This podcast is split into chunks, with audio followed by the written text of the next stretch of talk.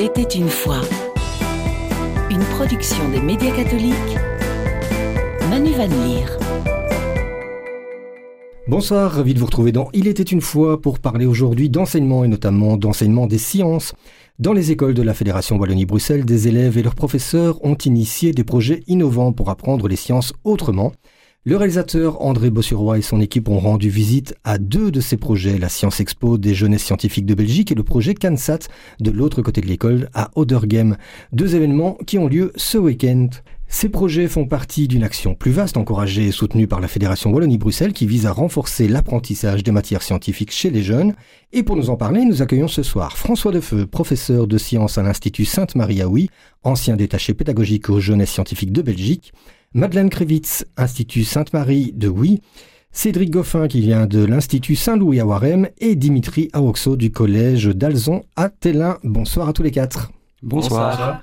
Alors François Defeu, on va débuter avec vous. Pourquoi avoir choisi de participer au projet des jeunesses scientifiques et comment ça s'organise concrètement au sein de votre établissement, l'Institut Sainte-Marie à Oui J'étais un petit peu lassé de faire tout le temps la même chose, euh, un petit module qu'on présente aux élèves et puis ils appliquent. On obtient un résultat, ils sont contents et, puis c'est fini. Et comment ça s'organise à l'école? Ben, On a la chance d'avoir deux heures de projet scientifique que certains élèves choisissent. donc, ben, dans leur grille horaire, ils ont deux heures et on peut les allouer à faire ce genre de travail. Donc ça fait partie du programme De leur programme horaire, oui. Alors pour vous, François Defeu, l'objectif premier, c'est quoi? La découverte, le défi, l'apprentissage? Oh, c'est un peu les trois à la fois, mais surtout les faire sortir de la science, c'est euh, des feuilles qu'on reçoit, qu'on digère et puis qu'on restitue à une interro, et puis qu'on a vite, vite fait d'oublier euh, dans les jours qui suivent, ou les minutes pour certains. Voilà, c'est essentiellement ça. Et vous sentez vraiment l'enthousiasme de la part des élèves? Faut pas trop les pousser pour euh, adhérer au projet? Ben, Au début, ils sont tout feu tout flamme, et puis après, euh, il faut un peu pousser, et garder le rythme n'est pas évident. Et au niveau infrastructure, on manque un petit peu de, matériel et d'espace de stockage, donc c'est compliqué de devoir systématiquement courir à gauche, à droite pour dire de, faire quelque chose de concret. et donc, si ça se détériore ou s'il faut chaque fois ramener le matériel à l'école pour travailler, c'est pas toujours évident. Pour se faire une idée des projets réalisés dans le cadre de la Science Expo, je vous propose qu'on écoute un extrait du reportage réalisé par André Bossuroy et on en discute juste après. Voilà, notre projet c'est donc les cristaux. Euh, notre but c'est de rendre la science euh, jolie, attractive. La preuve que euh, ça nous motive et que ça nous intéresse plus dans les sciences, c'est qu'on fait ça tout nos temps de midi. On a décidé de faire la création d'un parfum parce qu'on pensait que c'était simple en mélangeant juste des arômes et de l'alcool, mais ça demande plusieurs euh, techniques de fabrication euh, et nous on aimerait vraiment bien le faire de A à Z. Tout ne peut pas toujours fonctionner. La recherche c'est assez compliqué, euh, on ne peut pas toujours être sûr de nos expériences, mais c'est important d'essayer et de réussir certaines choses ou de rater. Ça, ça arrive, mais c'est pas grave. Donc euh, l'idée de travailler plus euh, en termes pratiques, c'est un peu plus intéressant parce que déjà on choisit ce qu'on fait, donc euh, potentiellement on est plus intéressé par ce qu'on fait et on est plus investi dans la recherche de documentation et dans l'apprentissage. Ça permet de plus développer certaines capacités qu'on ne développe pas spécialement en cours, donc ça change un peu, donc c'est chouette d'avoir une autre approche des sciences comme ça, un peu nous-mêmes et se retrouver et devoir trouver des solutions par nous-mêmes. Je préfère largement les cours euh, comme ça où on peut euh, vraiment faire quelque chose de nos propres mains que plutôt d'écouter pendant euh, longtemps un cours, même si c'est aussi bien. Hein. Voilà pour cet aperçu de la Science Expo organisée par les jeunesses scientifiques de Belgique. Madeleine, Cédric et Dimitri, vous venez tous les trois d'écoles différentes. Expliquez-nous chacun l'expérience sur laquelle vous avez travaillé. La parole à Dimitri. Alors bonsoir tout le monde. nous, on a choisi comme projet de parler des trous noirs. Les trous noirs, c'est quelque chose de très passionnant au niveau euh, de l'astronomie. C'est aussi quelque chose qui renferme beaucoup de mystères, de théories. C'est quelque chose de très vaste. Même encore à l'heure actuelle, les scientifiques ne saisissent pas toutes les connaissances. Et pouvoir en parler avec les autres, c'est quelque chose de déjà très passionnant. Et ensuite, euh, qui est très intéressant et bon à savoir tant c'est quelque chose euh, d'extraordinaire. Donc j'imagine c'est la présentation de ce que c'est un trou noir. Vous n'allez pas en créer un, rassurez-nous. Non, on n'a pas du tout les méthodes pour le faire, mais on va pouvoir euh, essayer d'expliquer au mieux ce que c'est et euh, peut-être euh, de vous envoyer dans les étoiles. Dimitri, on revient vers vous dans un instant. Madeleine, votre projet, c'était? Nous, notre projet, c'était la génétique sur les vers de farine. Donc notre expérience consistait à faire reproduire des verres de farine entre eux et d'obtenir euh, ben, du coup des verres de farine et regarder euh, les caractères génétiques qu'ils avaient ou non. Et ça s'est bien passé. Au départ, on était parti sur des drosophiles, sauf qu'on n'a pas réussi à en avoir parce qu'il faisait trop froid à cette saison-là. Donc on a changé euh, en novembre et on est parti sur des verres de farine. Et ça a été un peu court. Notre expérience n'est pas totalement finie parce que euh, ils sont pas encore assez développés. D'accord. Et Cédric, alors, euh, ce projet En fait, notre projet euh, consistait à réaliser un robot qui sait jouer du piano. Et de base, on était censé euh, réaliser une main euh, robotique. Mais on s'est vite rendu compte que c'était quand même vachement compliqué de réaliser une main, de la programmer, etc., etc. Donc du coup, ce qu'on a fait, c'est qu'on a mis des vérins au-dessus de chaque note qu'on devait utiliser sur le piano. Depuis euh, tout un schéma électrique euh, avec des cartes Arduino, etc., on contrôle tous ces vérins. Un projet ambitieux. Oui, oui. Et donc, il y, a- il y a des éléments qui ne fonctionnent pas toujours. L'expérimentation, c'est ça aussi, c'est avoir des réussites euh, et parfois un peu moins de réussites. Oui, oui, bien sûr. Tout au long de notre projet, on a eu des inattendus euh, et à chaque fois, on devrait trouver une autre solution pour euh, régler des problèmes. On a eu beaucoup de contraintes, mais bon, aujourd'hui, on n'a pas encore terminé, mais ça va. On, on voit le bout du tunnel, il reste plus qu'à mettre quelques câbles et le robot sera terminé. Alors dites-moi chacun ce qui vous a plu et motivé euh, dans le fait de participer à, à cette Science Expo. Donc pour moi, c'était vraiment une énorme passion. Tout ce qui touche à l'espace, euh, depuis très petit, j'adore ça. Et c'est quelque chose que j'ai su en, en partie transmettre à mes amis avec qui je fais le projet. Et il nous fallait une idée. On s'est dit, c'est quelque chose de passionnant, les trous noirs, il y a tellement à dire, pourquoi pas? Donc euh, on s'est lancé dedans et avec vraiment cette envie de partager et aussi un peu le petit côté de challenge parce qu'on sait qu'on s'attaque à quelque chose de très compliqué à expliquer parce que même les scientifiques euh, ont encore du mal à tout saisir. Donc c'est vraiment un gros défi qu'on se lance et il y a eu aussi ce côté-là qui nous a vraiment donné envie de nous lancer. J'imagine que la dimension technique euh, du projet, c'est quelque chose d'important aussi, sortir un peu de l'univers des, cours plus théoriques. Oui, totalement. Lorsqu'on est dans le cadre de l'école, on peut toucher à plein de sujets, mais on est toujours assez limité. Ici, on doit faire toute une démarche pour aller apprendre de nouvelles choses, parfois toucher des choses euh, auxquelles les professeurs euh, n'osent pas trop s'y coller. Et tout ça aussi, c'est très intéressant à faire. Madeleine, François Defeu nous disait que ça faisait partie euh, du programme horaire de l'école. Est-ce que ça veut dire que vous avez droit à des notes euh, Finalement, il y a un, bonus euh, grâce à- au fait de participer à cette Science Expo? Pas spécialement, toute la classe participait. Donc d'abord, monsieur nous a demandé si on voulait tous participer. Donc toute la classe a accepté. On s'est mis par petits groupes et on a dû euh, choisir un projet. Donc nous, on est parti sur la génétique et euh, on s'est intéressé au projet et on s'est renseigné. Et donc, toi personnellement, qu'est-ce qui te motivait dans le fait de participer à ce projet? Ou qu'est-ce qui t'a plu le plus? Euh, ce qui m'a plu, c'est qu'on a dû apprendre beaucoup par nous-mêmes. Donc on s'est retrouvé un peu à apprendre euh, des trucs euh, qu'on ne connaissait pas. C'était un chouette groupe et euh, la génétique, euh, moi, en général, euh, c'est quelque chose euh, qui m'attire beaucoup. Cédric, combien de temps de, de travail ça représente de travailler sur ce projet?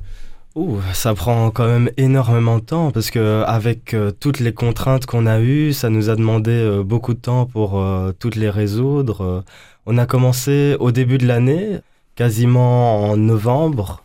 Aujourd'hui, même on n'a pas encore totalement fini, donc euh, ça prend énormément de temps, oui. Est-ce que ça dépassait parfois le, cadre euh, des heures de, de cours? Parce que j'entendais donc dans le reportage d'André Bossuroy certains qui disaient bon, on y passait parfois le temps de midi.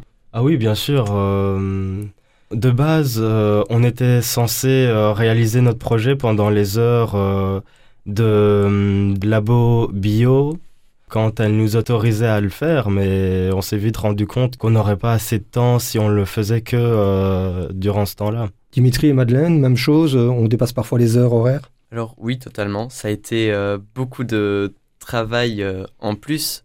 Toutes les semaines, on devait s'appeler après l'école. Nos temps de midi le vendredi étaient toujours occupés à ça et même nos heures d'études à l'école. Vraiment, toutes les occasions euh, où on pouvait travailler dessus étaient bonnes à prendre euh, tant l'ampleur euh, est forte. Madeleine? Ben, Nous, c'est des animaux, donc on a un peu regardé tous les jours parce que donc ils avaient une croissance, donc on devait les trier au fur et à mesure qu'ils grandissaient. Du coup, ben, on devait y regarder tous les jours. Pendant notre midi, on allait aussi un peu les voir euh, cinq minutes pour les retrier, euh, regarder s'ils allaient bien, euh, etc. Une responsabilité finalement aussi. Euh, oui, fallait par exemple pendant les vacances scolaires et tout ça, fallait également y regarder tous les jours. François Defeu, on entend que la démarche d'expérimentation plaît beaucoup. Avez-vous le sentiment qu'il faudrait faire évoluer notre modèle d'enseignement pour inclure davantage de découvertes et sortir plus souvent de la théorie? À sortir plus souvent de la théorie, certainement. Dans tous les cas, la raccrocher avec des situations concrètes les sciences, c'est quand même le monde qui nous entoure, et s'il n'est pas raccroché ou si les éléments de théorie qu'on voit en classe ne sont pas utiles, alors tout ne peut pas l'être, mais la majorité peut l'être, si ce n'est pas le cas, alors on passe à côté de l'objectif. Et les réformes de l'enseignement vont-elles dans ce sens Renouveler un peu les méthodes? Les réformes sont plutôt des réformes du type administratif, et pas tellement fondamentalement ou pédagogiquement parlant euh, riches.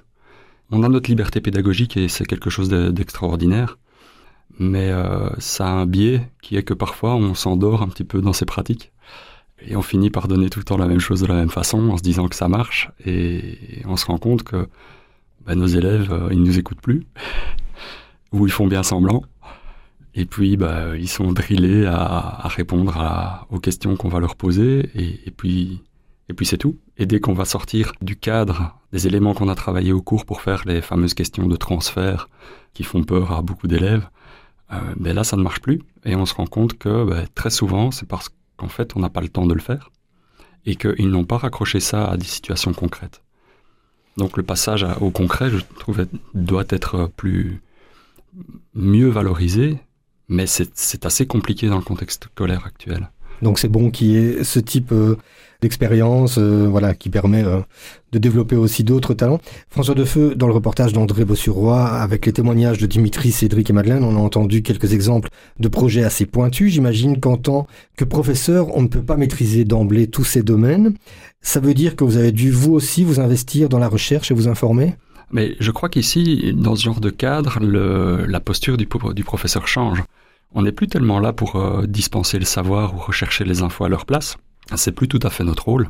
C'est plutôt soutenir, accompagner Exact. Et traduire éventuellement certaines choses qui leur échappent sur des documents qui, qui seraient peut-être un peu plus compliqués à comprendre. Mais je crois que le, ce qu'ils ont de, de plus extraordinaire à gagner dans l'aventure, c'est devenir autonome dans l'apprentissage, devenir autonome dans la recherche de documents de qualité et être capable de les assimiler pour qu'ils se les approprient de façon euh, définitive et pas comme un petit chapitre qu'on va étudier. Dans un instant, Dimitri, Cédric et Madeleine, on accueillera d'autres élèves pour nous parler d'un autre projet scientifique, mais avant de vous libérer, j'avais encore une dernière question. Est-ce que cette expérience de la Science Expo vous a donné l'envie de faire des études scientifiques et peut-être une carrière dans ce domaine? Pas tellement, mais il y a toute la passion, c'est ça qui a motivé, mais il y a plein d'autres raisons à côté parce que la science, c'est quelque chose que j'adore, mais euh, je me vois pas faire des études euh, là-dedans voilà, c'est vraiment du bonus, c'est pour l'apprentissage, la connaissance, pas spécialement pour les études qui ensuite. Madeleine euh, Moi aussi, c'est beaucoup de bonus parce que moi, plus tard, je me vois plus kiné. Donc, c'est plus un bonus parce que aussi j'aime aussi beaucoup euh, la génétique et apprendre de nouvelles choses. Euh. Et Cédric Bien moi, dans le domaine de la science, notre projet va pas réellement nous servir parce que nous, on fait plus de la robotique mais même, c'est la, la robotique, c'est un sujet passionnant. Euh, j'ai appris la programmation, j'ai appris euh, comment réaliser euh, un robot, et c'est vraiment passionnant. et oui, ça pourrait peut-être me motiver pour plus tard. Je ne sais pas exactement ce que je vais faire, mais ça peut influencer mes choix, oui. En tout cas, l'expérience est bénéfique, si je comprends bien. Voilà. Eh bien, merci à tous les trois pour vos témoignages. On va marquer une petite pause en musique et on se retrouve dans un instant avec une expérience réalisée par les élèves d'une école d'Odergame. À tout de suite.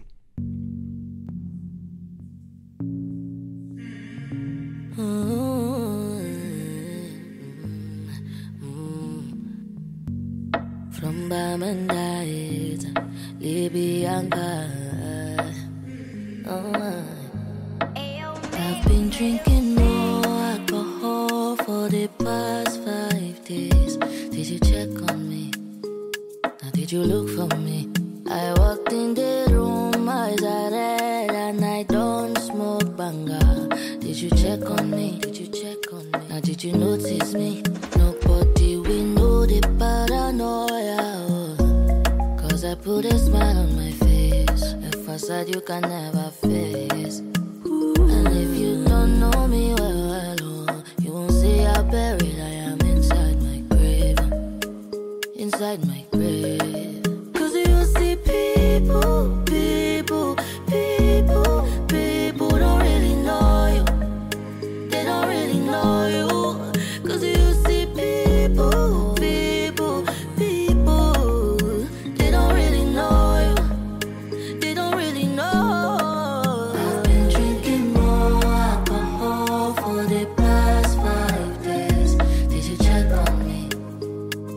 you look for me?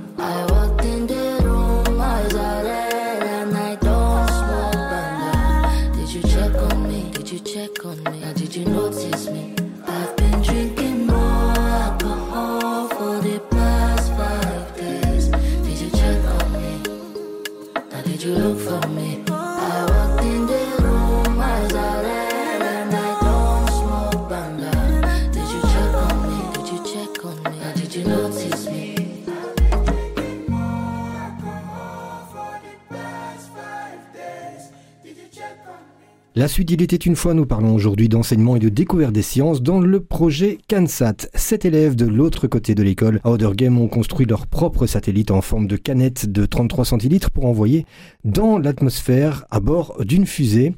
Cette aventure, lancée par la cellule éducative de l'Agence spatiale européenne, a pour ambition de susciter des vocations vers les carrières scientifiques et techniques chez les jeunes Belges. Nous accueillons, pour en parler, deux nouveaux élèves, Otto et Miguel, de l'autre côté de l'école à Odergame, qui y ont donc participé. Otto et Miguel, comment vous êtes-vous préparés à envoyer cette canette dans l'espace et quelles sont les différentes étapes? Déjà, au début de l'année, euh, nous avons décidé, euh, suite à la proposition de notre prof de physique, de s'inscrire au projet. Pour cela, il fallait euh, tout d'abord penser un peu à, à, notre projet et comment on voulait le mener quelle mission en fait on voulait accomplir avec euh, ce lancement. Puis on a dû organiser l'équipe, se réunir et euh, décider de temps pour pouvoir euh, travailler au projet et peu à peu passer les différentes phases de sélection pour enfin arriver au lancement. Est-ce qu'il y a un but scientifique précis derrière cette expérience? Bah oui, le but de ce concours c'est d'intéresser les jeunes à la science et à l'ingénierie. Et alors, euh, que trouve-t-on sur cette fameuse canette? Alors, dans la canette, on a d'abord ce qu'on appelle une mission primaire. Donc, c'est euh, des composants qui sont envoyés euh, par l'organisateur qu'on doit mettre dedans pour faire des mesures du genre pression, température, humidité, des trucs comme ça. Ensuite, on a la mission secondaire. Ça, c'est nous qui choisissons ce qu'on veut faire. C'est globalement très libre. Il y a quelques trucs qui sont refusés au début, mais quand même assez peu, je crois. Alors par exemple, bah, nous, euh, on fait tourner notre canette pour récupérer de l'énergie. Bah, du coup, en fait, euh, ce qui est à l'intérieur de la canette est séparé en deux missions. Une mission primaire, comme l'a expliqué Otto, avec différents capteurs qu'on doit, qu'on est obligé de mettre. Et euh, la, mission secondaire, on peut mettre à peu près tout ce qu'on veut. Nous, on va mesurer l'énergie et euh, L'année dernière, ils ont capté des muons qui sont euh, des particules euh, qui nous viennent du Soleil, qui sont très difficiles à détecter. Mais il y a d'autres personnes qui vont essayer de localiser la canette plus précisément. Il y en a d'autres qui vont essayer de diriger la canette et du coup, ils ont besoin de mettre à l'intérieur du, du CanSat différents composants qui vont permettre de diriger la canette durant sa chute. Et c'est vraiment très libre et dépendant de ce qu'on choisit nous, en tant que mission secondaire, on peut placer plein de choses à l'intérieur de cette canette. Alors en termes de soutien pour la réalisation de ce projet, qui vous accompagne? Alors on a notre prof de physique, donc c'est, comme l'a dit Miguel, lui qui nous propose de participer au début de l'année au projet. En fait, il nous aide pas vraiment dans le projet, mais il vient aux réunions pour voir comment ça se passe. Et s'il voit, par exemple, qu'il y a un, un gros souci d'organisation ou autre chose comme ça, il nous propose des solutions. Donc, il nous aide euh, globalement au niveau de l'organisation, mais pas vraiment au niveau de la réalisation du projet. Et le lancement, concrètement, ça se passe comment? Avant de pouvoir euh, aller au lancement, il y a différentes phases de sélection que l'on va devoir euh, passer en tant qu'équipe. Et après toutes ces phases de sélection, on va être invité au lancement lancement qui va se faire dans une base militaire à Eisenborg. Du coup, on va devoir aller sur place trois jours pour préparer la canette, pour faire en sorte de vérifier que la canette coche toutes les cases de sécurité et que ben il y a une chance pour qu'elle fonctionne. Une fois que tout ça est fait, on va pouvoir mettre la canette à l'intérieur d'une fusée qui est donnée par les organisateurs et qui va envoyer notre CanSat à plus de 1000 mètres de haut Là, il va être déployé et va devoir euh, ratterrir euh, avec son parachute et exécuter la mission primaire et la mission secondaire. il reste combien de temps euh, à 1000 mètres d'eau Pas très longtemps, après elle redescend. Oui, non, elle reste pas très très longtemps. ça dépend de à quelle vitesse le parachute va faire tomber la, canette. Et c'est généralement durant la descente que les différentes missions vont être faites. dépendant de à quelle vitesse l'on tombe, on peut rester euh, quelques minutes euh, grand maximum. Alors j'ai lu qu'il y avait également un certain défi linguistique puisque vous devez échanger les informations en anglais, préparer une présentation. Comment ça se passe de ce côté-là? L'expérience est bonne? Oui, oui. Euh, ben, donc, on fait des répétitions avant d'aller à nos présentations. Donc, on a une première présentation avant le lancement. Donc, c'est là qu'ils éliminent encore quelques teams avant d'aller au lancement final. Et ensuite, euh, après le lancement, on représente encore une fois en anglais notre présentation. Donc ça, ça contribue notamment à, cette approche de la science où euh, globalement, on présente toujours les choses en anglais. François Defeu, ce projet CANSAT sort de ce qu'on peut trouver dans un programme de cours habituel. Quelle est la marge de manœuvre possible par rapport au programme imposé quand on est professeur? En fait, c'est assez personnel. Tout dépend de comment le professeur envisage son programme on peut le voir de façon très exhaustive et donc euh, travailler euh, en mettant un rythme assez soutenu aux élèves, ou parfois euh, prévoir d'aménager certains chapitres en les voyant d'une façon plus différenciée ou, plutôt pratique. La contrainte qui est la plus importante, c'est est-ce que les élèves auront les notions et les éléments suffisants pour l'année suivante quand ils vont arriver chez le collègue A ou B et que ça se passe bien. Donc très souvent, c'est plutôt des contraintes d'équipe et de bon fonctionnement dans, dans les étapes successives des élèves dans leurs années. Et ce projet CANSAT, c'est quelque chose que vous aimeriez réaliser dans votre école également? Alors mon collègue de physique, M. Bolzé, l'a fait l'année passée et euh, ça a bien fonctionné, mais ça lui a demandé un temps qui était considérable en plus. Euh, il n'a pas su le faire dans le cadre des cours, donc c'était vraiment du temps de temps de midi, des mercredis après-midi, il dit que ça lui a pris tellement de temps que lui préfère. Euh, il a passé cette année il dit Moi, je le ferai une année sur deux. C'est le, mieux qu'il puisse faire. Personnellement, je trouve que le, projet est vraiment super intéressant et c'est vrai que s'il le refait, je me lancerai dans l'aventure avec lui. J'imagine. Otto et Miguel, cette expérience fait partie d'un concours. Qu'y a-t-il à la clé? Euh, ben, Premièrement, le concours, euh, c'est un concours qui est fait à niveau du pays. Mais ensuite, si on arrive à gagner, on arrive en fait, on entre dans le concours euh, européen et on va en fait euh, être en compétition avec d'autres équipes euh, de toute l'Europe. Et ça, c'est ce qui a gagné avec ce concours. c'est représenter son pays. c'est représenter son pays, c'est ça. Dernière question que j'avais posée aux autres étudiants dans la première partie de cette émission. Cette expérience vous a-t-elle donné envie de faire des études scientifiques et peut-être, voilà, si le goût vous est toujours présent, une carrière dans ce domaine? Moi, quand je le fais, ça me donne vraiment envie, euh, oui, de, de, travailler sur ce genre de choses parce que, en fait, on, ça aborde plein d'apprentissages qu'on n'a pas à l'école. Par exemple, du cottage, euh, tout le monde n'en fait pas. Du soudage non plus. Et donc, euh, c'est des choses qui donnent envie d'être faites, enfin, je trouve en tout cas. Ben oui, l'expérience de, en fait, mener un projet aussi, c'est quelque chose qu'on n'a jamais l'occasion de faire. Parce que il y a beaucoup de choses qu'on n'y pense pas et que si on n'a pas l'occasion d'expérimenter, on va jamais on va jamais l'apprendre. Et euh, ça, ça nous permet aussi d'élargir nos horizons euh, en ce sens-là. Travailler avec une équipe et mener un projet à bien, c'est des choses intéressantes. Voilà, notre émission touche à sa fin. Merci à toutes et tous d'être venus nous présenter ces projets ambitieux à retrouver sur euh, www.citoyen.app, citoyen au pluriel, .app avec deux P. On vous mettra le lien sur la page de l'émission Il était une fois sur catobel.be.